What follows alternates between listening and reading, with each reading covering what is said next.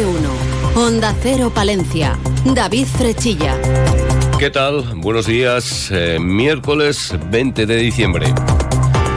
Atentos si usted está viajando por la 67 en dirección Aguilar de Campo. Según informa la subdelegación del Gobierno, a las 5 y 18 de la madrugada se ha producido un accidente múltiple en la salida del túnel de la 67, ambos sentidos, kilómetro 90, término municipal de Aguilar de Campo, con 12, 13 vehículos implicados y con dos heridos leves en principio. La circulación en ese punto de la vía está cortada desde ese momento. En ese punto, en ambos sentidos, se ha desviado la circulación por la Nacional 611. Según apunta la subdelegación del gobierno, el motivo del siniestro vial ha sido una gran plancha de hielo en el asfalto, en ambos sentidos, a la salida del túnel. Le recordamos, la autovía está cortada en ambos sentidos y la circulación desviada por la Nacional 611, puntos kilométricos 88 y 101 mientras se retiran los vehículos las correspondientes grúas. Les seguiremos informando de este suceso en nuestras redes sociales y conexiones informativas. Dentro de unos instantes les contamos más noticias, eh, pero lo que hacemos ahora es conocer el tiempo.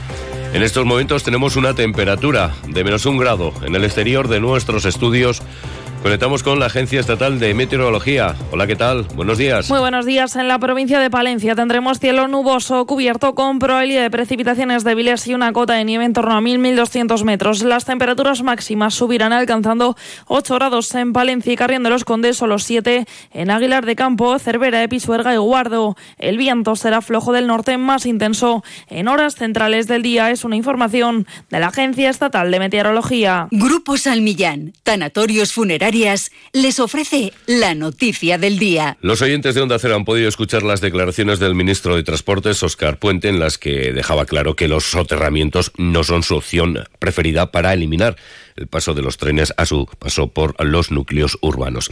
Ante estas declaraciones de intenciones del ministro, pues esta emisora ha preguntado a la alcaldesa de Palencia, Miriam Andrés, por esta cuestión.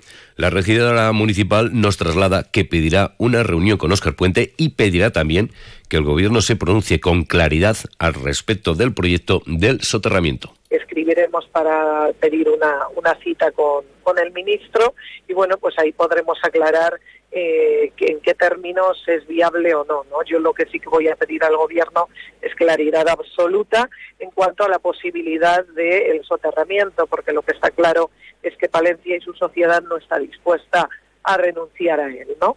Por lo tanto, hablaremos claros y hablará claro, pediré claridad al gobierno de España y también hemos eh, preguntado por esta cuestión a la plataforma en defensa del soterramiento. La plataforma muestra su indignación por las palabras de Oscar Puente. Pablo Polanco quiere saber si, además de la posibilidad de suspender el soterramiento en Palencia, pues también está sobre la mesa los soterramientos de Moncada en Cataluña o Bilbao.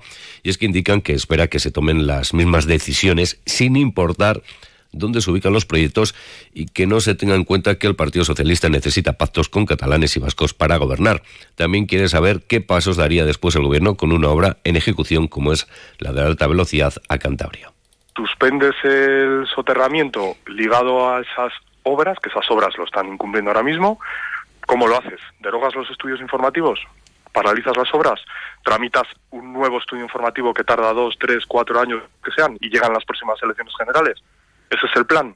Paras la obra y devuelves los fondos Next Generation Europa, que están condicionados a que la obra se termine en el 2026.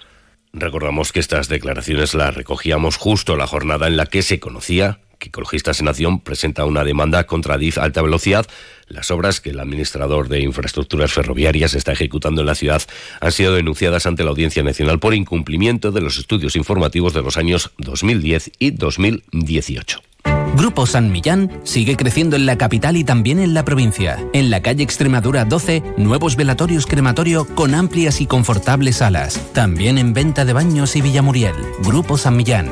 Siempre a su servicio las 24 horas del día en el teléfono 979 166 200.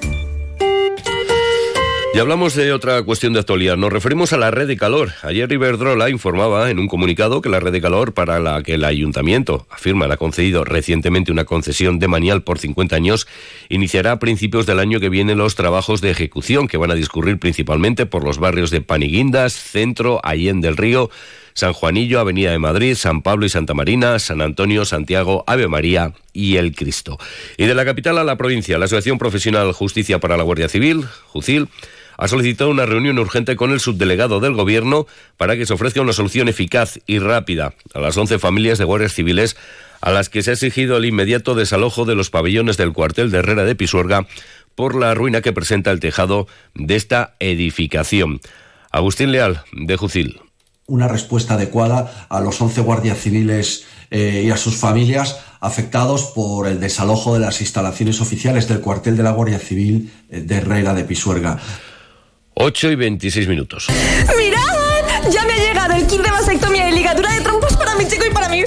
¿Lo harías? Con tu salud bucodental tampoco te la juegues. Someterse a tratamientos y supervisión de un dentista colegiado tiene muchos riesgos, como perder dientes, dolores crónicos y problemas al hablar. No hay fórmulas mágicas. La salud oral es cosa de profesionales. Colegio de Odontólogos y Estomatólogos de la Octava Región. Oye, ¿tú conoces por dentro el Palacio de la Diputación? No, y mira que me llama la atención. Pues esta Navidad podemos apuntarnos, que hay visitas guiadas entre el 23 de diciembre y el 7 de enero en diferentes horarios. Pues venga, seguro que es toda una experiencia recorrer un palacio, sus salas nobles, la historia y con un extra en estas fechas, disfrutar de su fantástica decoración navideña. Me apunto. ¿Cómo quedamos? Nos tenemos que escribir en la oficina de turismo en la calle Mayor 32 o por teléfono en el 979 70 65 23. Un buen plan para estos días, el que ofrece la Diputación de Palencia. Valencia con P, de planazo. Pues sin duda es una maravilla visitar el Palacio Provincial. Lo que hacemos ahora es hablar de música. Y es que el Festival Palencia Sonora ha anunciado sus nuevas confirmaciones. Pongo, y Cebras, Antelaporte, Calavento, Besmaya, Floren y yo, Jofe 440, Jun Prado, Habla de mí en presente, Fundación Francisco Frankenstein, El Nido y Umami se incorporan al cartel del Palencia Sonora. A estos grupos se suman los ya anunciados, Arde Bogotá, Sinova, El Columpio Asesino, Rodrigo Cuevas o, por ejemplo, Bayuca. Juan Cruz Pascual, organizador del Festival Palencia Sonora. Con los grupos anunciados, el festival deja clara su apuesta por un cartel en el que a los artistas consolidados se unen grupos emergentes dando de este modo cabida a diferentes estilos musicales como el pop rock, música urbana y también sonidos de fusión. De esta manera, Palencia Sonora pretende diferenciarse y tener un estilo propio. Una apuesta que está siendo muy bien acogida por nuestro público, prueba de ello es la gran demanda de abonos que está teniendo la próxima edición de Palencia Sonora. Y ahora hablamos de flamenco porque el teatro principal se va a convertir el próximo año en un tablao flamenco. Acoge el quinto ciclo Noches Flamencas con cinco espectáculos de cante, uno de baile y una exposición de fotografía. Una cita que quiere recordar los 50 años sin Manolo Caracol. Para ello se va a contar, por ejemplo, con eh, Tomatito, con Vicente Sordera, con Sandra Carrasco y David de Araal, además de Jesús Méndez.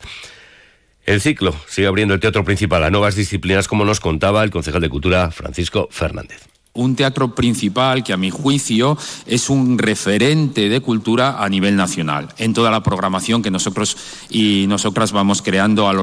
Y ahora vamos de nuestro mundo rural. Onda Cero con el mundo rural palentino. En Onda Cero hablamos de nuestros pueblos, de sus gentes e iniciativas. Y les contamos que la Diputación de Palencia adjudica por 116.000 euros la obra Sendero del Río Ucieza para uso peatonal y cicloturista entre Población de Campos y Villovieco. Ya saben que la actualidad de nuestra capital y provincia regresa a las 12 y 25, Julio César Izquierdo, hoy con qué temas? En nuestro tema de portada, esta mañana vamos a conversar con el portavoz del Partido Popular en el Ayuntamiento de Palencia, Víctor Torres, una revista radiofónica en la que también tendrá protagonismo el cortometraje que ya es viral desde Herrera de Valdecañas y que tiene a la Navidad como protagonista en un miércoles donde también tendremos la sección de Diputación Provincial en el Pregonero y de todo un poco con nuestra compañera Susana Sánchez, 12 y 25, Radio Cercana. Muy buenos días. Pues nos despedimos con Del Aporte, grupo que actora en el Palencia Sonora.